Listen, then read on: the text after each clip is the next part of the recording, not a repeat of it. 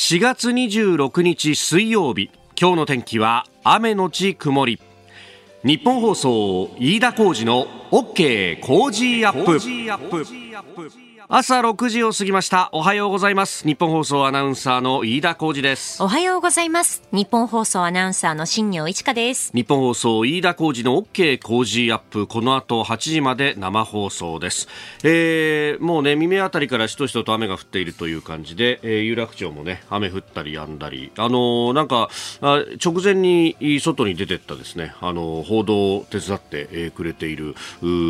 学生さんに聞いたらあのー、傘はささなくてもいいぐらいだけれども、ちょっとまあしとしと降ったりやんだりですよなんてね、えー、弱い雨があ関東一円アメダスなんかを見ると覆ってるなという感じになっております。今日この雨は夕方ぐらいまで続くのかしら？そうなんですよね。夕方にかけて雨が降り続く見込みで、まあ今ちょっとねパラパラと弱い雨ではあるんですけど、お昼前後ですね局地的にざっと雨足が強まる予報になっていますので、その雨の降り方の変化にも注意が必要になりそうです。夜になると雨は次第に止んできそうですね。これね、あの実は今日の夜なんですが、はい。あの月が金火星に接近するんだっていうですね話があってそうあの夜のね7時半ぐらいなんだけどでなんでこんな天体の話を不慣れな私がしてるかっていうと あのちょうどですね土日にラジオパークがあったじゃないですか、はい、で私あの、ね、会社の中で、えー、スタジオのお留守番の仕事やってたよって話でうん、で。久しぶりにニュースも読んだって話を昨日一昨日かなしましたけどニュースだけじゃなくて天気予報も自分で読むというのがあって。あないですね最近の飯田さんは。最近ないじゃない。で天気予報もさ、はい、そのね外境文とかそういうのを読むだけで済みはいいんだけどプラスオンでねあの埋めないとあの天気1分でお願いしますなんて言うとおお1分もあるのかなんてそうですね。外境文だけだと30秒ぐらいになっちゃうので。そこで小ネタをいろいろ調べてさ、はい、でその中でさあの実はそのおその日23日日曜日に、えー、月が金星に接近するんだと、おこれはいいネタじゃないかと思って メモをしたら、その先に、いや、今週は実は天体ショーがいろいろあってね、なんつって、えー、26日、この今日水曜日の夜7時半ぐらいに、はい、えー、火星に月が接近するんだと。だから月の横にですね、ちょっとあの赤っぽい光がこうパッと見えるんだなと。確かに23日日曜日のね、えー、夜に、あのー、外を歩いてて、うちの近所を歩いてたらですね、えー、その上限の月、まあ三日月というかね、細いい月のこう脇のところに金星がちょうど見えるっていうね。おおあの綺麗なのは金星なんだぞなんて子供にですねちょっと自慢をしながら喋ったりなんかしたんですがいやその月にまつわる話題が今週本当に多いなと思ってあのー、ね夜からすでにあのー、番組というかあニュースの中でもお伝えしておりますけれども日本の宇宙ベンチャーの iSpace というところの、まあ、月の着陸船がね、えー、着陸を目指して降下を開始したんだけれども今ちょっと通信が途絶えてしまっているということで、えー、月面着陸完了できてない可能性があるというふうにね、えー、説明をしているということであります。で、この iSpace という会社、ハクトっていうね、その着陸船を、まあ、やっているというところなんですけど、もともとあの Google がやってた、えー、ルーナプライズっていうかな、あの月への着陸のどのチームが一番早く着陸できるかっていう、それを競うレースに日本から唯一というか参加をしていたっていうのがもともとあってでこのあのこのミッションって結構昔からやってたのよ10年ぐらい前から。で、うん、私あの土曜日に辛坊治郎さんが番組をやってた時にこの iSpace のトップの袴田さんっていう人をゲストに迎えてインタビューをしたことがあって、でその時にそのまさにこのハクトっていうのの、はあ、こういうこうローバーっていうんだけどあの無人のねこう探査船みたいなものをこういうのを作ってるんですなんつってその見本みたいなものを持ってきてくれて、そう、ちょっとね、あの、大きなラジコンみたいな感じで、これにカメラがついていて、で、ここでこう、あのー月のね、石とかもこう採集できてなんて、これ全部無人で、あの、日本から、日本からっていうかね、地球からこう操作するんです、みたいな話をやっていて、で、あの当時は確か、なんかインドの企業と組んで、インドのロケットを打ち上げて、そこでや、やれれば、やれればね、みたいな話してたんだけど、その紆余曲折を経て、今回は、あの、スペース X、ね、イーロン・マスクさんの、あそこのロケットを使って打ち上げて、で、えー、月に、まあ、接近をして、そして着陸を今回試みたと。いや、随分壮大なことをやってますね、と。で、あの、あの当時はまだそんなにね、うん、スポンサー企業とかもこれから集めるんですみたいなところだったんだけど10年ぐらい前は、えー、でそこからあの名だたる大企業と組んで、えー、お金もだからあの JAL 日本航空とか三井住友海上とかで他にも本当、えー、日本特殊工業、えー、シチズン鈴木住友商事高砂熱学、えー、三井住友銀行 SMBC 日興それからスカイ株式会社と。すげえなーっていうどんどん大きなミッションになっていて。日本でもねこういう挑戦ができるんだっていうのを。で浜田さんって確か本当僕同世代ぐらいで、えー、10年前まだ二十歳から20代から30代になるぐらいでそうですよね。こんなことしてる人が日本にはいるんだなと思っていたらというね。だから今回のこのミッションもまだこう取っかかりの部分でここから先さらにねあのミッション2、ミッション3という、まあ、あのがあって、で、あの、月面に再び人間を送り込もうっていうアメリカのアルテミス計画に、この物流の面でのサポートで、えー、やれるんじゃないかという、えー、そういうですね、え計画も壮大な計画があるわけで、だから、あの、今回ね、まあこれ、えー、この先どうなるかあれですけれども、いや挑戦をするってすげえなと、ね、えー、ちょっとね、あの、いろんなまた情報が入ってくると思いますし、また日本層もね、畑中記者はじめ取材をしてますんで、また情報をね、えー、入れていきたいと思っております。こういう時迷うよね。迷いますあと2秒、1秒、みたいな、ね。1秒なったみたいな。たまにある。ありますよね、こういうことね。さて、あなたの声を届けます、リスナーズオピニオン。えー、この傾向ジアップは、リスナーのあなた、コメンテーター、私、田新業アナウンサー、番組スタッフみんなで作り上げるニュース番組です。えー、ぜひメールやツイッターでご意見をお寄せください。あ、金星だったんだ、あれとか、あったあったとかね。えー、結構、ツイッターもいただいております。えー、ただ私の発音が悪かったのか、天体ショーがですね変態ショーに聞こえた ちょっと。大変失礼いたしました。天体ショーって言ったつもりなんだけどね。えー、ね。さて、えー、今朝のコメンテーターはジャーナリストじゃないですね。数量政策学者の高橋洋一さんです、えー、この後6時半過ぎからご登場。まずは、えー、自衛隊のパック3の移動について、まあ、沖縄本島の港に入港できないというようなニュースが入ってきております、えー、そしてニュース7時またぎのゾーン。昨日発表された月例経済報告。そして、え、日銀上田総裁の国会での答弁について、えー、さらにおはようニュースネットワークのゾーンは、えー、スーダンの情勢、まああの希望された法人の方々はすで、えー、に退避が完了したということが出てきておりますが、えー、このあたりアジアパシフィックイニシアチブ主席研究員の、えー、相良義之さんに電話をつないで、まあ、あの相良さんはこういろんな、ね、国際協力の枠組みの中でアフリカにも赴任されていて確かスーダンにもいらっしゃったんじゃなかったかな、えー、ですんで、まあ、そのあたりの、ね、情勢等々もお聞きしたいと思っております。そしてニュースキーワードのゾーンバイデン大統領再選出馬表明、えー、さらにはに、えー、スクープアップのゾーン7時40分過ぎですが、えー、日本の選挙衆参の補選を受けまして、えー、総理が公明党の山口代表と会談を行ったというニュース、まあ、政局この先というところも伺っていきましょう。えー、ここが気になるスタジオには長官各紙が入ってきておりますが、えー、今日はですね、まあ、あのスーダンについて、えー、というところを一面に取っている新聞が多いですね。朝日新聞一面スーダン法人ら58人退避林外相各国の協力に感謝、えー、読売新聞スーダン法人ら58人退避空時期などで、えー、首都の希望者完了と、えー、いうふうに出ております。それから産経新聞もスーダン法人退避完了58人、えー、自衛隊機や普通協力とフランスなどの協力があったと、えー、いうことであります。ます。3紙がこちらが一面トップ。そして、えー、毎日新聞はバイデン氏再選出馬表明。トランプ氏と再選もというアメリカ大統領選について、えー、これらのニュース後ほどね、えー、今日のコメンテーター高橋洋一さんとまた深めていこうと思っております。で、えー、そんな中気になるニュースでありますが各種社会面で、えー、取り上げているのがですね、えー、JR の福知山線。うん JR 西日本のえー、ですけれども、えー、兵庫県の尼崎市で、えー、乗客106人と運転手が死亡した、えー、この JR 宝塚線脱線事故、えー、発生から昨日で18年を迎えたということであります、えー、遺族らはそれぞれの思いを胸に現場を訪れまして、えー、犠牲となった人たちを偲んだということであります、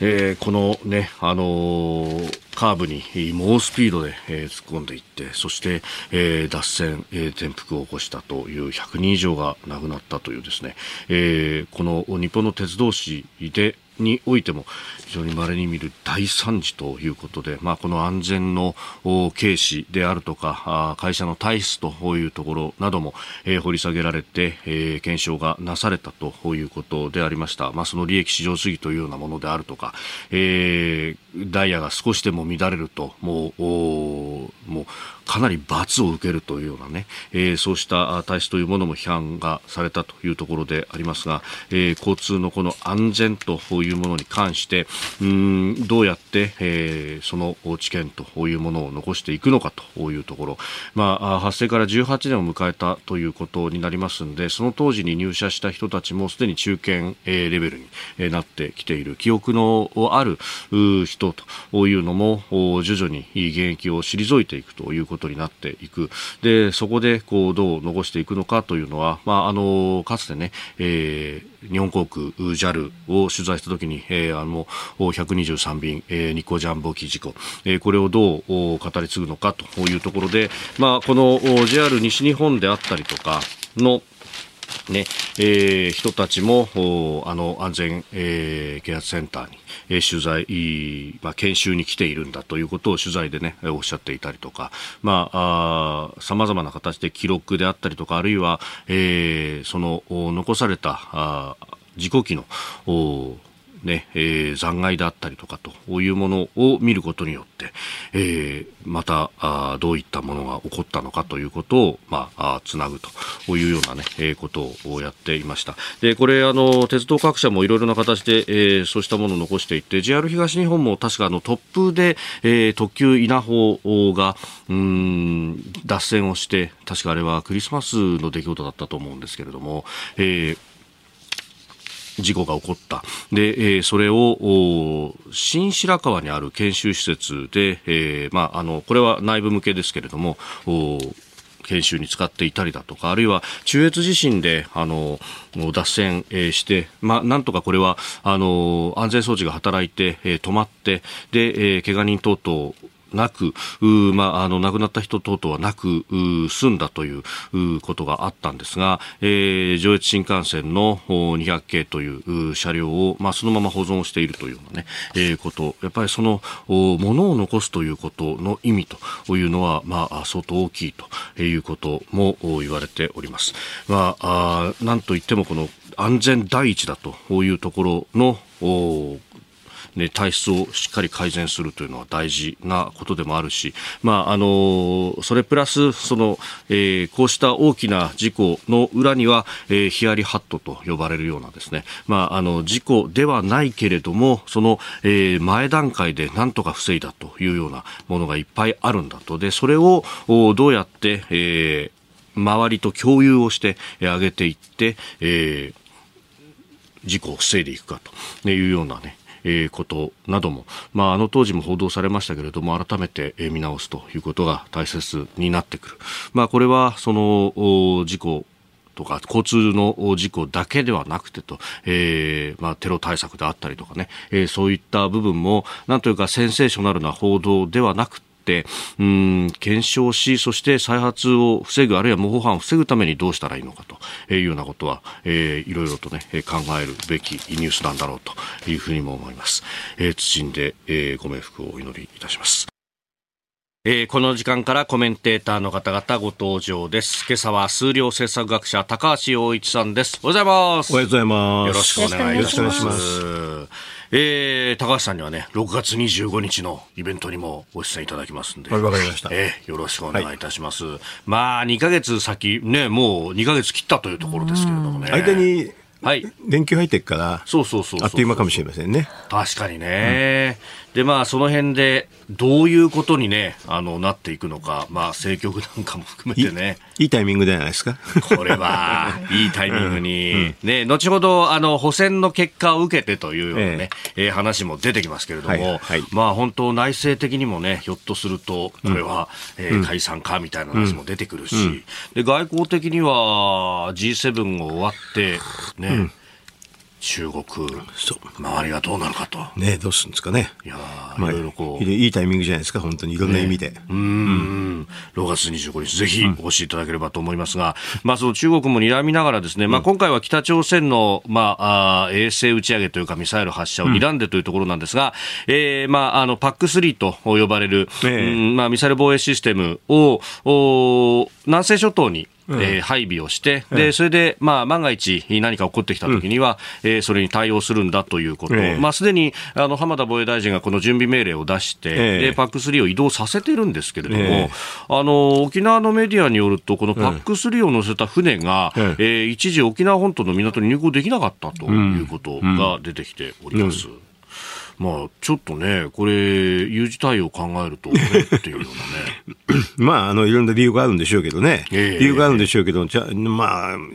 最優先であることは間違いないと思うんですけどね。うん。まあ、あの那覇港管理組合などに防衛省から海事の輸送艦下北を接岸させてくれと、うん、まあ、そのためにね、えー、港を使いたいんだと打診があったんだけれども、うん、まあ、民間の貨物船で岸壁が埋まっているんですよ。うん受け入れができませんとなってんですね。うん。有事の時どうするんですかね？まあ、うん、そうですよね。これ、まあね、うんまあ、今は平時だというようなこともあるかもしれないんですけれども。有事ですけどね。うん、まあ、破壊措置準備命令が出ているっていうのは、うんええ、まあ、有事じゃないですか、ええ、だから有事の時にあれですよね、あのまあ、平時だと思ってて、思ってるのかもしれないけど、まあ、あの、まあ、厳なんていうか、厳密に言えば平時かもしれませんけどね、わかんないけど、はい、あの、でも有事の対応ですよね、これはね。うん。これ、法律上の立て付けとしては、まあ、あ都道府県だったりとか、うん、管理する市区町村、自治体のマターになってくるんですか？なっちゃうんじゃないですかね、だから、そこは、そういうところはちょっと不備っていうかね、うん。一般的に考えたら有事だったら、なんか、まあ、あのいろんなあの処方機っていうのは全部オーバーライドって、上書きで切ってね、はい、あのやれると思うんですけどね、普通の国だったらね、うん、なんか、普通普通に自衛隊も、はい、だってあの、まあ単の一行政組織になってるわけですからね。だからそういう意味では、はい、あの、全部上書きできて、あの、普通の民間と多分同じレベルの扱いになるんでしょうね。なるほど。うん、まあ、あのー、シャークの場合は、こう、軍隊になってるそうそう、軍隊になってるから、全く違う法規で従うっていうかね、はい、あの要するに、そう、あの、違う法規っていうかね、国際法みたいなところだけ従うんですけどね。それで、まあ、あの、国内のやつについては、それを上書きできるっていうかね、はい、超えられるんですけど、まあ、あの、自衛隊はね、普通の行政組織と一緒ですからね。だからあれなんでしょ？あの、高速道路かなんかでも、ちゃんと、はい、あの、スピード違反もあるし、料金も払うとか、そういう形になってるわけでしょ、みんな。ん。だから、緊急時の際であっても。うん。うん、なんか、緊急っていう感覚がないんじゃないですかね。うん。まあ、これやっぱりそうなると、緊急事態条項の話とか、まあ、本来はそこら辺の本来はあの憲法の話に最後になりますよね。あまあ、あと、ね、あのこのこのあのスーダンの話もね、はい、ろいろ法改正したからなんとか対応できたっていう解説なんですけどね、えー、普通は法改正しなくても、これだけはいけないよっていうのは、は国際法で決まってるから、そこに従うっていうのは軍隊ですよね。そうすると結構自由に対応あの対応できるんですけど、だから海外の軍隊は必ずその国際法規だけに対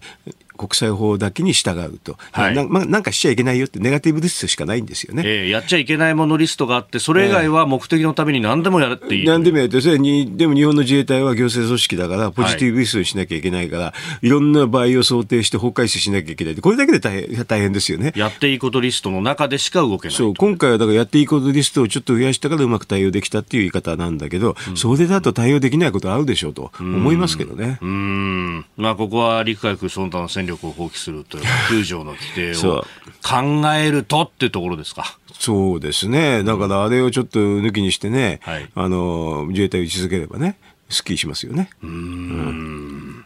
えー、ここが気になるプラス、まずはこの、まあ、沖縄本島への PAC3展開についてというところから憲法問題でありました。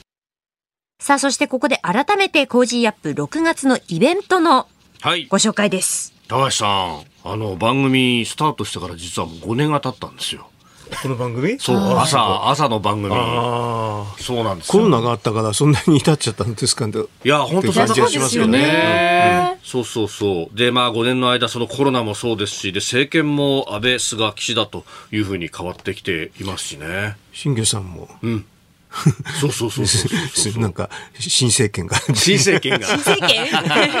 まあね、生活が変わって。変わりましたね。えー、結婚してということもありましたし、そう。だから公私ともにね、いろんなものがこう変わってきておるわけであります。で、まあこれから先っていうことを考えても、えー、じゃあアメリカの大統領選もそうだし、日本を取り巻く環境、北朝鮮の核、ミサイル、えー、台湾情勢と、えー、ロシアのウクライナ侵略、いや、こんなことが起こるとは思わなかったですよね。まあ、ウクライナの話はちょっとね、耳水ですわね。ねこの21世紀に。あるか、ロシアがこれ、核使って、核脅しに使ってね、はい、戦争すると思わなかったですね。ねえ、うん、国連の常任理事国がですよと。ねしかも、なんか、テロとの戦いってものがあっても、こう、世紀の戦争的なものが。戦争って言ってないけど、あれ戦争ですよ。まあでも 実情そういうことでしょうね。まあ、あの、そうやってね、この5年で動いてきた、この先を展望しようということで、えー、この工事アップではみんなと一緒に考えていこうという場をご用意しております。6月25日日曜日、東京国際フォーラムホールへ、飯田浩二の OK 工事アップ激論有楽町サミット in 東京国際フォーラム。いや、リアルイベントの開催は2019年の11月以来ということになります。で、えー、テーマを大きく分けて政治経済と外交安保に言い分けております。で、高橋さんには政治経済の部分で、えー、須田慎一郎さん、宮崎哲也さん、飯田康之さん、佐々木俊直さんと共に出ていただこうと。いうふうに思っております。はい、わかりました。で、外交安保の方は、須田さん、宮崎さんに加えて、えー、峰村健二さん、小泉悠さん、高橋杉雄さん、東野敦子さん、ね、えー、さらに私、飯田と自由民主党参議院議員で作家の青山茂春さんの対談も、えー、予定をしております。えー、ぜひ、共に希望を見出しましょう。えー、チケットに関してはですね、えー、番組ホームページをご覧いただければと思いますが、えー、全席指定税込み6500円でございます。で、えー、電話の場合は共同東京0570-08-9922 0570-08 9922番でございます。で、えー、その後ね、音声ガイダンスに従って、2、2を押していただければと。1になるとあなたとハッピーになっちゃいますんで、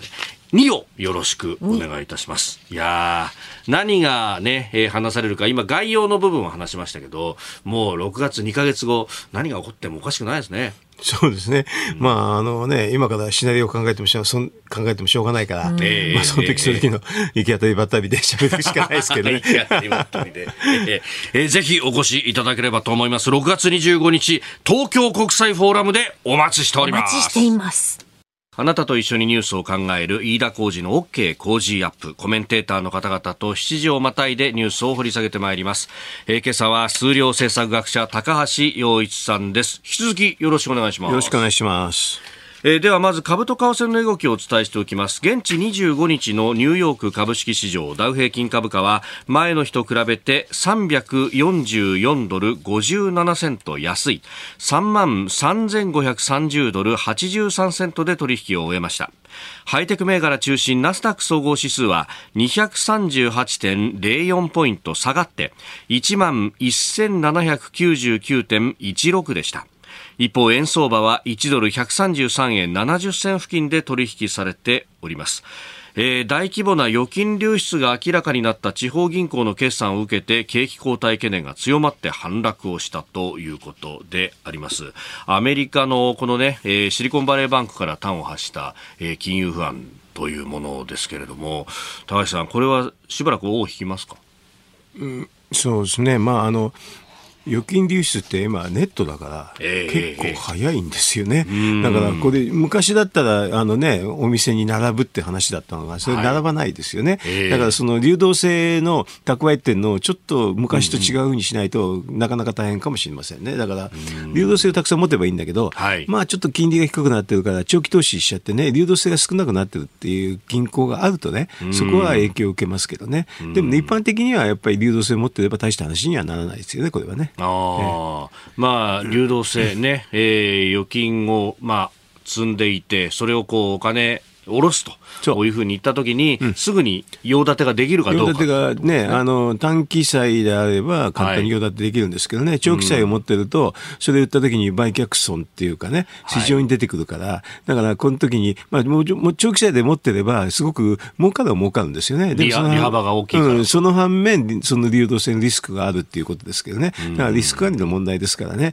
あの、全面的なあの金融不安にはならないですけど、そういうところの弱い、はい、一部の金融機関はね、そこにあるかもしれませんね。うんさて、では続いて、まあ、日本の経済についてこちらのニュースです。月例経済報告、一部に弱さが見られるものの、緩やかに持ち直している。政府は昨日発表した4月の月例経済報告で国内景気の総括判断を今申し上げた一部に弱さが見られるものの緩やかに持ち直しているということで1月から数えて4ヶ月連続同じ表現に据え置きました。個人消費や設備投資で回復基調が続き住宅建設や公共投資も底堅い動きで推移しているというふうに表現されています。で、まあ一方で、えー、倒産は増加が見られるというふうにも出てきているというところなんですが、これ足元の経済ってどう見たらいいですか？えっ、と、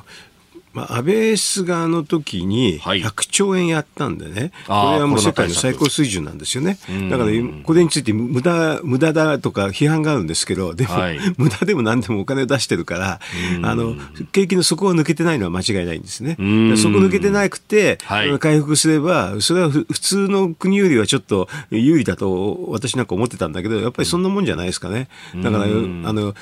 なんかこの話するとね、無駄、無駄、無駄遣い、無駄遣いって言われるんだけど、はい、そんなこと言ったら、ケインズなんてすげえ無駄遣い言っててね、景気対策でね、穴掘って、穴を掘って。埋めてもいいんだぞって言ったんだけどね、そうね。そういうね、あの有効需要の原理をもう分かりやすく説明するんだけど、はい、本当に穴掘って埋めてもいいとは思ってないんですけどね、でそういうのでも実は、うん、意味があるという言い方をしたわけでね、そうすると、まあ、無駄は無駄なんでしょうけどね、あの、うん、それでもあの結構有効需要の観点から見れば、そこそこやったわけでね、はい、そうするとそれがようやく効いてきたっていうかね、あの、そこは割れなかったから、今それで、あの、インバウンドが急速に出てきましてね。海外からの観光客であるとか。これはもう感覚ですけどね、はい、私もあの新幹線で毎週大阪に行ってるんですけどね、やっぱりね、新幹線の席っていうかね、あの、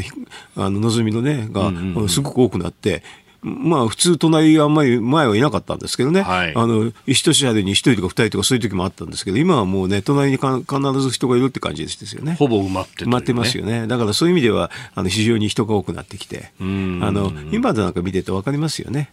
確かに外国人の人多くてね、はい。えー、いろんな国から来てますよね。えさっきのね、あの穴掘っての比喩ですけれども、まあ、穴を掘るにあたって、えー、人もたくさんいるし、その人たちに給料を払えば、それで、えー、その人たちがまた、えー、飲みに行ったりとか、お金使ってくれて、経済が回るんだと、でまた埋め戻すときに人もいるしと。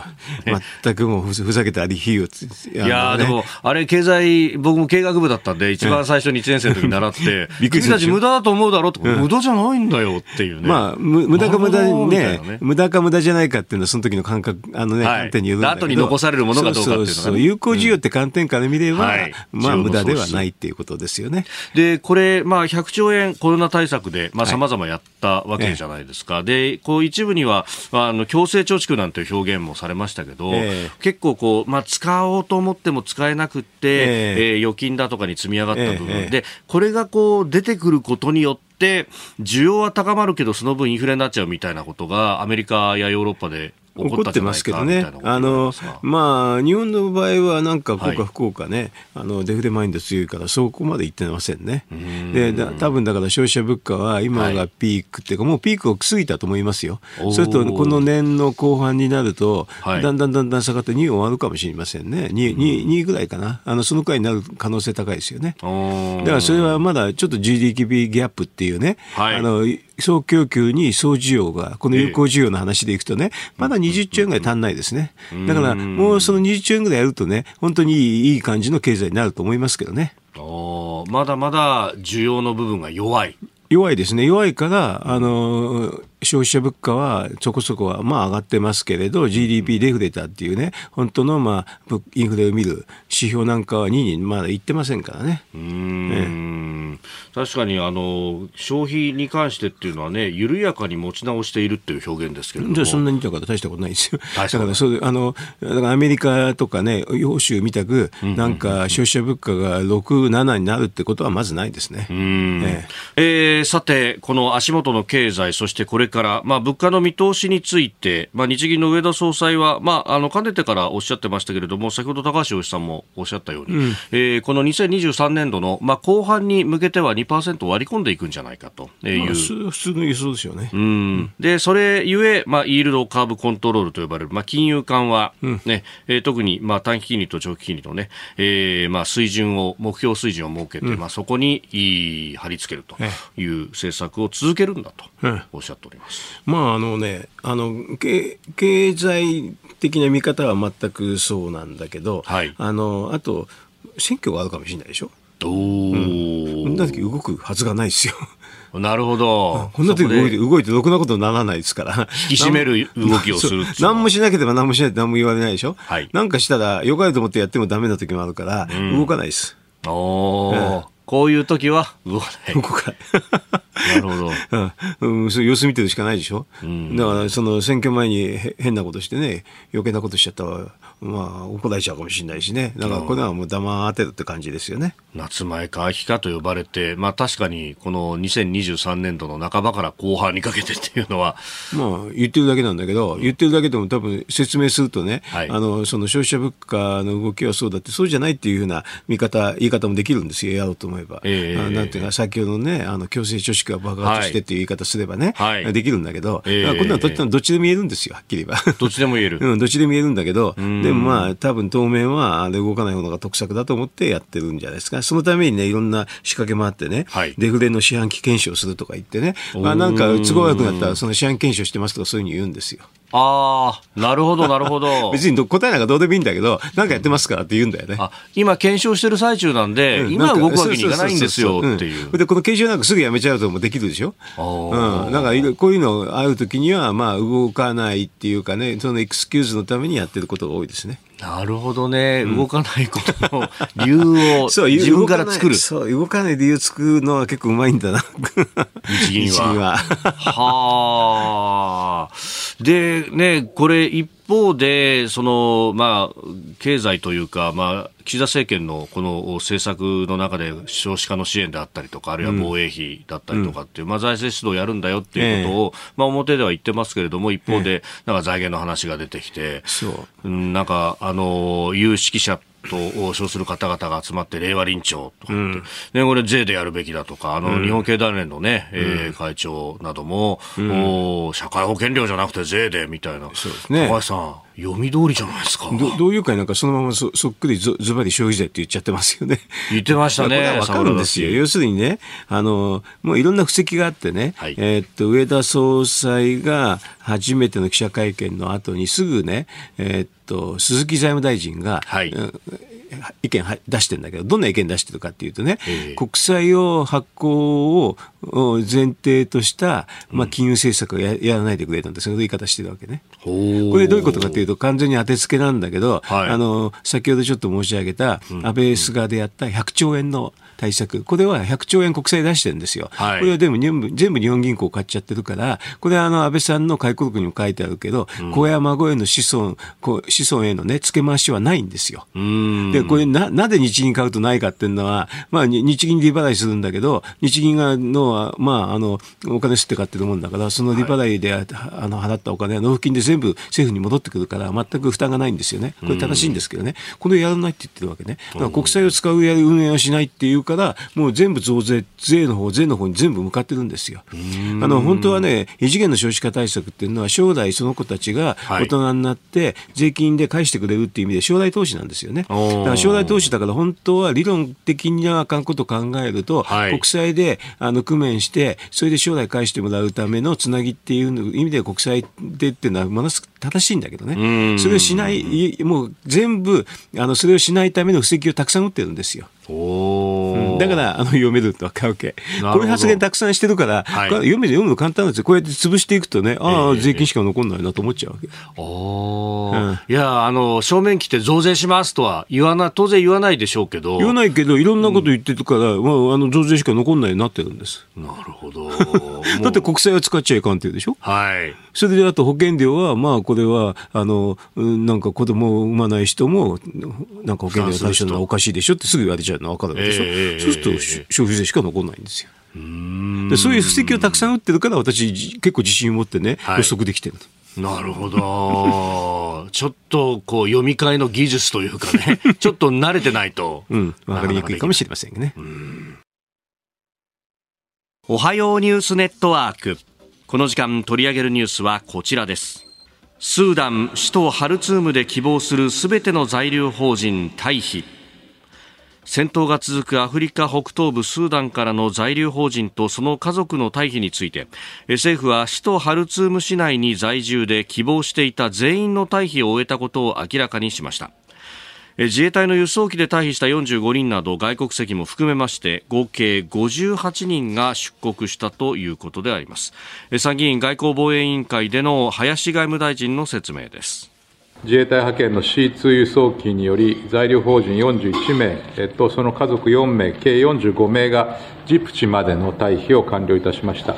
また、フランスや国際赤十字の協力を得まして、在留邦人10名とその家族3名、計13名が、ジプチやエチオピアに退避をいたしました。まあ、引き続き関係各国とも緊密に連携しつつ、在留邦人の退避や安全確保に全力を挙げて対応してまいりたいと考えております。えー、陸路30時間以上かけて、まずハルツームからポートスーダンというね、えー、空港に行ったというね。まあ、高橋さん、情勢これ緊迫してますもんね。30時間。700キロ。700キロ。はい。うん。さあ、このタイのポイント、スダンの状況などにつきまして、この時間は、えー、アジアパシフィックイニシアチブ主任研究員の相良義之さんと電話をつないで伺ってまいります。相良さん、おはようございます。おはようございます。よろしくお願いいたします。よろしくお願いします。今回のオペレーション、相良さん、どうご覧になりましたか？はい、あの、本当良かったですね。うん、あの、私自身、あの、スーダンの首都のハルツームに国連機関の職員として以前2年間ほど、あの、住んでいたこともありますので、えー、あの心配しながら見ていたんですけれども、うん、あの、現地本当に非常に厳しい状況だったと思います。えー、で、この日本政府が情勢を見ながらですね、はい、退避オペレーションを少しずつ修正して、でこう結果的に退避をあの成功させたことがさせることができたんだというふうにあの思います。あのこれあのスーダンで外国人の出入国のルートとしては、はい、あの首都のハルツーム空港が中心になってます。したがって、当初はこのハルツーム空港から空路での退避を予定して、自衛隊の輸送機をまず周辺国のジブチに派遣をしたと。なので、このハルツーム国際空港から退避するのがプラン A だったと思うんですね。はい、しかし、この空港の周りで、このスーダン国軍と準軍事組織の RSF と、はい、この2つの戦闘がなかなかやまないと。いうことで、プラン B として、ハルツームから陸路で北東のこのポートスーダンという港町まで移動してですね、で船で出船で出国するっていうのがおそらくプラン B だったと思うんです。おなるほど。実際4月22日土曜日はですね最初の退避が実現して、これはあのポートスーダンからサウジアラビアにこう海路であの出国したのが最初でしたんで、これがプラン B だったんですけれども、はい、日本政府、今回、プラン C で、ですね、はい、要はポートスーダンまで陸路で移動した後に、こう空路で出発したんですね。はい、でこれ私もポートスーダンといえば海路だと思ってたんで、ですねこれはあの自衛隊の輸送機をうまく使って、もう30時間以上の陸路と組み合わせてですねあの非常に見事なオペレーションだったと思いますうんこの辺っていうのはもう刻一刻情勢が変わる中でどんどん変えていったっていうことになるんですね。そうでですね。あの事前に日本から出発する際にもいくつかオプションを考えてたと思いますけれども、えー、あの本当に情勢を見ながら、あと今回、関係国と、はい、あのいろいろ調整をしたいですね、情報収集をしていたということですので、まあ、そこで柔軟にあのプランを組み替えていったということだと思います。うん。でこれね、あの総理があ夜にぶら下がりの取材に答えたりとか、あるいはツイッターなどでも発信をされてましたけれども、その関係国でいうと、韓国であるとか、UAE であるとか、いろんな国の名前が出てきましたね。そうですね、あの本当に韓国、UAE、あのそれ以外にもいろんな国と連携されてたと思いますけれども、あのフランスがですね、やっぱり今回、かなり大きかったと思ってまして、あの今回、その45人をまずあのポートスーダンから空路でジブチに退避された後に、はい、あのえー、大使館の方々とそのご家族など8名が、あこれはあの残ってたんだと思うんです、首都のハルツームに残って、日本人の出発を見届けて、ハルツームに残られたときに、はい、こうフランスがですねこうハルツームの北にある空軍基地から出発をすると、でまあ、そこに席にあるということで、えー、まあ、秋があるということで乗っていただいたと、これはあの法人退避をですねこう実現させるためにこう首都に残っておられた大使館の方々も無事に退避できたということで、ですね、あの本当にこのフランス軍との協力っていうのもあの非常にあの重要だったと思います。あなるほど、この最後に残ってっていうのは、もう全部こう、まあ、ある意味、しんがりを務めたような方々だったわけなんですね。そうですね。要はそのあの陸路でも、これ本当、30時間以上で、はい、あの報道で出てきてるだけでもいろんなトラトラブルあったようですので、やっぱりこう首都でいろいろ調整をする必要っていうのがどうしても出てくるというときにあの、やっぱり誰かが残ってないといけないっていうときはです、ね、やっぱここが大使館の方々になるんですよね。あのまあ、本当この方々がすぐ退避できたっていうのは、あの本当良かったですね。この辺のその考え方の違いなんですが、アメリカやイギリスはまず外交官から出したと、でこれ、イギリスなんかでは結構批判されてますよね。あのアメリカはですね、今回、本当に、あのなんていうんですかね、もう脇目も振らず、とにかく外交官をいち早く退避させたっていうことだと思います。でそれはやっぱりアフガニスタンの、はい、まあ、失敗を繰り返せないっていうのはですね強い意識としてあったんだと思うんですね。あとはアメリカの場合少し特殊で、はい、あの大使館があの市街地からかなり離れたところに実はアメリカはあって、でこれ例えばその自爆テロの車両とかが来てもですね、はい、あの大使館に被害が及ばないようなこう本当にあのほぼ基地のようなですねあの場所があってそこに、はい、えーと、とアメリカは今回あの滑走路が必要でない輸送ヘリで救出に向かってるわけですよね。で輸送ヘリで救出に向かってまずは外交官ですとか、まあ、その大使館の関係者っていうのもあのすぐ救出させたと、もうあの本当にそこ最優先でやったということだと思いますし、イギリスもあのそう言って、まずは自国の外交官を退避させているわけですけれども、当然残された方々なんで、はい、そこはイギリスなんかであのかなりあの批判が上がってるみたいですね。うんでまあ、今回は、まあ、自衛隊はポートスーダンまで来てそこからという形でしたけれども、まあ、今の法律だとこのくらいが限界ということになりますか？あのおそらく法律の問題というよりもですねやっぱりその、オペレーションとかですね、はい、あのなんていうんですかやっぱこの紛争地とかでの相場感っていうのをですね、まあ、徐々に、あのまあ、日本も、ええ、あの経験を積んでるっていうことだと思います。あの例えば今回滑走路が必要な輸送機をジブチに送ったわけですね、はい、この時点でアメリカのようなオペレーションっていうのは、まあ、なかなか難しい、アメリカはもうあの空港がかなり抑えられていて、はい、あの滑走路を使ったところで輸送機を飛ばすっていうのが難しいという判断をどこかでしたんだと思うんですね。えーまあ、陸路でという話もありましたけれども、はい、こうエチオピア、これあの北部の方はあの内戦地ですので、ここを越えていくっていうのは実はかなり難しいんで、ですね、はい、あのまあ、こういったアメリカとかイギリスっていうのは、本当に事前に備えもあったんだと思いますし、あのオペレーションとして、あのまあ、非常に柔軟な調整ができてたんだと思いますね。なるほど、まあ、スーダンの南部とそのエチオピアの北部が接していて、そのあたりは実はあ非常に不安定なところだったということなわけですね。はい、でこの全体のこのスーダンの情勢なんですが、国軍とその RSF という準軍事組織が衝突をしていると、この先の見通し、どうなりそうですか？はい、これあの軍事的にはですね、あの国軍はあの空軍力を持ってます、はい、なので空爆ができるわけですね、なので RSF はやっぱりそれが怖いわけです。あのしたがって今回も最初はあのスーダン北部のメロエっていう空軍基地を襲撃したんですけれども、軍事的にはやっぱり RSF は劣勢だと思います、で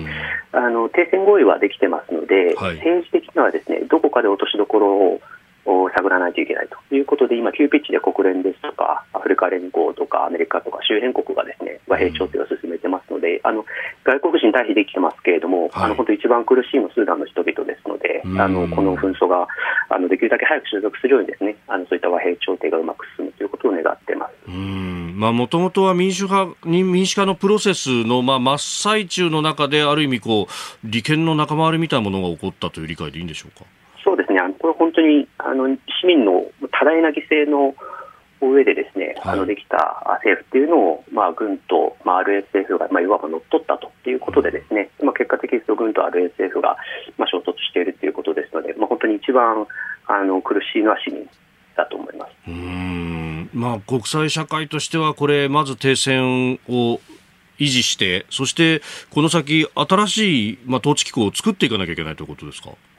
そうですね、ここが本当に難しいところで、ですね、うん、まずその停戦も、あのー、まあ、口では72時間合意すると言っていても、ですねやっぱりこう現場では戦闘続いてますので、うんまあ、これが実効性のあるものにできるかというところで、これがないと本当にスーダンの問題っていうのは、これはあの地域もいろんな国と接してますので、はい、あのまあ、非常に大きな問題になる前にですね、うん、あの早く収束させるっていうのは重要ですね。なるほど。サラさん、朝からどうもありがとうございました。はい、ありがとうございました。またいろいろ教えてください。続いて教えてニュースキーワードです。バイデン大統領再選出馬表明。アメリカのバイデン大統領は25日ビデオメッセージを発表し24年次の大統領選への出馬を正式に表明しました。党内に民主党内には有力な対抗馬は現れておらず本選を見据えた選挙戦を展開するとみられております。いやー、2期目が終わると86歳になるということで。これすごいですね。まあ、高齢化社会とはいえね。はい。アメリカの平均寿命も超えてきているというふうに言われておりますが。大丈夫と思うのは誰でも思うでしょうね。でも、うん、もうひょっとしたらトランプも出たすごい高齢対決になって。そういうことになるようですよね。すごいな。特にバイデンさん、ね、その認知の方の部分の心配みたいなことがね、繰り返しアメリカ国内で言われております。ひょでもトランプさんなんかいろいろと訴えられてるというかね。そうですね。うん、まあ、あの、訴追されてとかね。うんうん、でも、どちらが元気かっていうとトランプの方が元気みたいですね。同じ高齢対決になるとね。ちょっと不謹慎だけど、ああいうふうなね、まあ、微罪土は怒られちゃうかもしれないけれど、まあね、はい、元気なあられかもしれないですよね。だから元気、元元気の対決になったらトランプさん結構有利かなと思っちゃいます。うん、でもね、あのほら、あの、デザンティスもいるでしょ？ああ、フロリダ州のなんか岸田さんうまいことありましたね。このバイデンの出馬表明の前に会ってるからね。はい、そうですよね。直前に会った形になりますね。直前に会ってるから、うん、まあ、あのね、オッケーなんでしょうけどね。彼彼自身はね、まだあの出るとも出ないとも表明していないという。表明してないけど、多分出るでしょうけどね。そうするとね、あの、結構ヘッジはできてて、はい。うん。あの、岸田さんはね、これでトランプともあったら完璧なヘッジですわね。うん。勇気はないでしょうけど。なるほど、うん、まあ。トランプさんと会うとなるとアメリカ行って会う形になる。しかないぞちょっと行った時についでにねという、はい、まあそれはあの安倍さんがやって非常にあのうまくいったでしょ？うんやっぱりそれはね、ね、あのみんなが会わない時に会うのは非常に大きいんですよああ、うんまあ、デサンティさんにはこうして、まあ、いい子貸しみたいな形になったわけですかね。まあ、だから、あの、誰かたなって当選しても、まあ、大体だから、うん、共和党だったらデサンティスとトランプさんどちらかでしょ。うそれであと、あのね、バイデンさんだから3人に会っとけばね、まあ大丈夫でしょうね。なるほど。うん、まあ、日本にとってはね、誰がなったとしても関係を断つわけにいかない、うん、もう関係ないからね、はっきり言って、アメリカの大統領が誰がな誰になろうと、別に介入もできないしね、できないから、だからななるべくね、あの幅広く会っといた方がいいですよね。うんうん。まあ、あまだね、えー、来年の大統領選、本選ですから、ここから先が長いですね。長いね、うん、バイデンさん、それまで大丈夫かな。うんでは続いて、ここだけニューススクープアップです。この時間、最後のニュースを、スクープアップ衆参補選を受けて総理公明山口代表と会談衆参5つの補欠選挙を受けて岸田総理大臣は公明党の山口代表と会談し自民党が4勝したものの票差がわずかだった選挙区もあったとして政策課題で着実に成果を上げることで国民に政権への理解を求めていく方針を確認しました。さあ、この衆参の補選、えー、千葉5区は山口2区4区、そして参議院の大分選挙区は自民党が取った。で、一方で、えー、衆院和歌山1区は、えー、維新の林由美さんが当選をしたということになりました。これを4勝1敗と見れば自民党結構勝ったねとなりますが、まあ、結果はそうでしょう。うん。うん。あの、票差がいく、いなんであれ、勝ちは勝ち。はいうん。もうだから勢いがあるってことは間違いないですよね。勢いがなかったら2勝3敗だったでしょ。ああ、うん、白票であってもやっぱり勝った。勢いは勢いはあると思いますね。なるほど、えー、でまあねこれその、これをどう見るかというところで、結構こう、うん、まあ、あ迫られたじゃないかというところの、うん、勢いをどう見ていくか、それによって今後の政況も変わってくるという感じですか、うんまあ、あれでしょうね、どうせ来年のね、9月かな、あの、総裁選があるんでしょ、はい、それ前、まあ、うん、前までにはやらなきゃいけないんだけど、はい、あの、要するに待っていい話がどんだけあるかってことですよね。維新の方は力つけてるしね。うん,、それでほど、あんまり力つけてないくて、立民が弱い時にやるっていうのが鉄則だと思いますけどね。うそうすると、早い方がいいっていう答えしか出てこないんじゃないかなって気がしますけどね。うん,、維新の、まあ、この勢い、体制が整わないうちにやると。ねそれサミット終わった後1か月あるわけでしょ？はい、国会の、そうですね、通常国会の会期末それで、公約するにも骨太だけ言っていけばいいわけだから、気楽ですよね。ああ、骨太の方針が、まあ、6月に出てくる。そう、骨太の方針では増税の話っていうのは言えないですからね。はい、あの、うん。税の話は、まあ、あとあ税制改正大綱だとか、そういうところに任せてね。そうすると、後になれば、な、な、な後じゃない方のが説明しやすいんですよね。はい財源について何も何も否定しないで、すべて幅広く検討していくって言っていけばいいから。ああ、まあそういう、こう、ぼわっと、ぼわっと言えるんですよ。うん、一番言いやすいですね。後になればなるほど、なんか、政策の話言いにくくなるんですよね。はい、うん、そうすると、早くやった方がいい。維新が力つけないうちに、すで立民をやいうちに、それで増税についてぼやかして、せるということを考えると、あの、今国会のうちにやる方のが多分得策ってことになるんじゃないかなと思うんですけどね。ああ、これが年が明けて来年になってくると、もう具体的に言わなきゃいけなくなっちゃってみんなね。防衛増税とか。はっきり言わなきゃ。防衛増税の話なんてもうあの、年の後半になったらもう具体的化しちゃいますよ。要するにいろんな財源があって、これがもうダメダメダメって見えてきますからね。はい。うん、そうすると防衛増税は必ず言わなきゃいけなくなるし、まあ消少子化対策の話もね、はい、あの大きくなるとかなりどうするのって話が出るでしょ、うそうすると増税の話を言わざるを得なくなると思いますけどね。うん。そうすると増税しょいながら選挙やるっていうと相当不利な。そう。今だったらあのねまあ増税は否定しなきゃいいと。いろいろありますからって言って。含みは残しときながら。いろいろありますからって言っていけばいいでしょ。うん。そうすると どうですか？いや、そうすると、あれでしょう、このイベント、なんかこの番組のイベントの時かなんかが、グッドタイミングになっちゃうかもしれないじゃないですか。このね、6月25日っていうのは。何なんですか、これは。だから、国会の会期末がね、6月の半ばぐらいなので、うん、まあそこで解散っていうことにもしなれば。だから、あの21日だと、まあ、1週間ぐらい解散って形になるとね、はい、もう盛り上がってる時ですよ、このイベントは。ね、告示の直前誰かが、誰かが仕組んだんですか、これは。いやいや、本当にたまたまなんですけど、そうなったらもうひょっとするとね、もう渦中の中で、うん、特に内政、このどど本当にそそ誰が測ったんですかね、このタイミングはって感じでしょ？もうそうなったら情勢分析会とか、ななまあ、それぞれそういうそういうなっちゃうでしょ。まあ、そこの部分がね。うん、みんなそこ、ね、やっぱり一番の関心事になるからね、それが。で、そこでこう、大きなファクターとなってくるかもしれないのが、まあ、今回のこの統一地方選、まあ、前半後半ありましたけれども、やっぱり日本維新の会、大阪維新の会、相当注目されてます、ね、そう、圧勝しちゃったですね。んなんか、あの、600って、馬場さんが600取んなかったらやめるって言ったんだけど、その中に超えちゃったしね。ね。かに超えちゃったしね。770ぐらいそれで、あと、和歌山も取っちゃったし、それであと、あの、奈良県知事も取ってしまった。大変ですね。ですね。はい。だから大阪はもちろんですけれども、奈良、兵庫と首長を取って、そう。で、和歌山は、あ一区、和歌山一区の議席を取ったと、うん、おまけに大阪市議会も過半数取ってしまって、今まで過半数取ってないから公明党に配慮してて、はい、えー、っと、大阪、兵庫の国政の6つね、はい、あの候補者出さなかったんですけど、公明党が立つという選挙区にはね。そうそう、それ出しちゃうでしょうね。そうするとひょっとしたらね、6勝0敗で、プラス維新6、公明党マイナス6になるかもしれませんね。おいやね、あの、馬場代表も、おまあ、白紙にと。いうような、うん、まあ、発言があったりとか、あるいは、えー、藤田幹事長はもうね、えー、全部立つ立つんだと。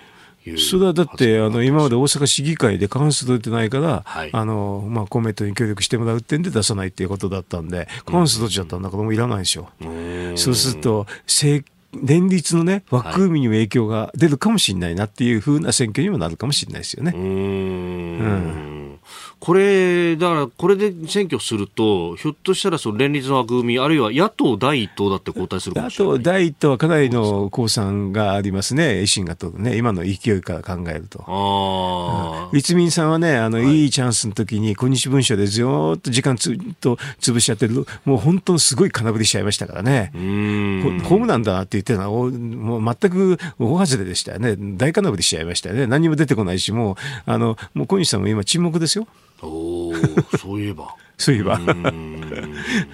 なんかもうだから、ずいぶん差が出ちゃってね、それで馬場さんに対して詫び状っていうか、小西さん詫び状を持っていくときに、ツイッターのプリントアウトして、それに名刺つけて持ってっちゃったでしょ？はい、ああ、ありましたね。うん、もう馬場さん怒っちゃって、これこれ幸いにて、もう維新、維新はもう、あのね、協議、あの、立民と協議しないっていう言える口実も作っちゃったですよね。うんうん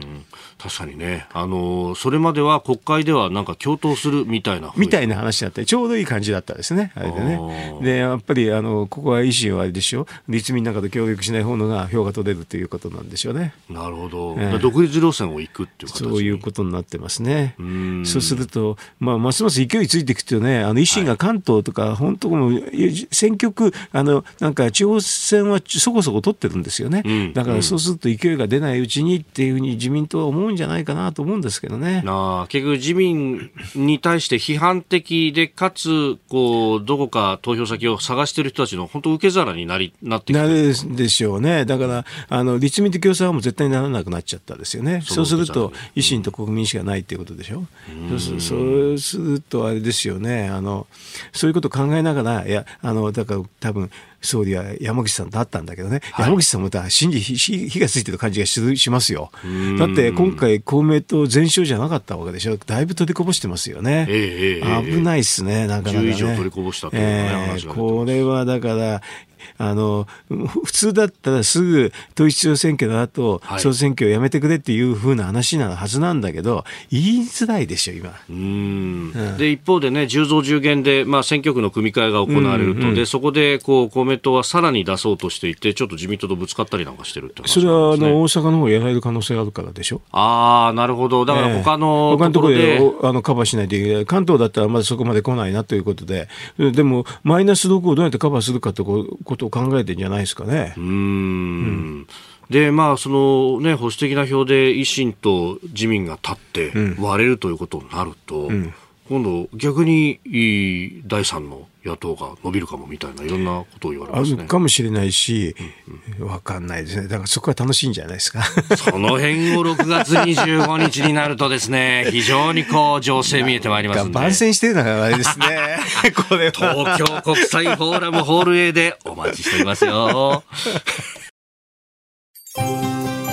あなたと一緒に作る朝のニュース番組、飯田浩二の OK コージーアップ。日本放送の放送エリア外でお聞きのあなたそして海外でお聞きのあなた。今朝もポッドキャスト YouTube でご愛聴いただきましてありがとうございました。飯田浩二の OK コージーアップ東京有楽町日本放送で月曜日から金曜日朝6時から8時まで生放送でお送りしています。番組ホームページでは登場いただくコメンテーターのラインナップや放送内容の原稿化された記事など情報盛りだくさんです。また公式ツイッターでは平日は毎日最新情報を配信中。ぜひチェックしてみてください。そしてもう一つ飯田浩司アナウンサーが「夕刊フジ」で毎週火曜日に連載中。飯田浩二のそこまで言うか。こちらもぜひご覧になってください。忙しい朝そして移動中。ニュースを少し深く知りたい時。ぜひ AM、FM、ラジコはもちろん日本放送のポッドキャスト YouTube でお楽しみください。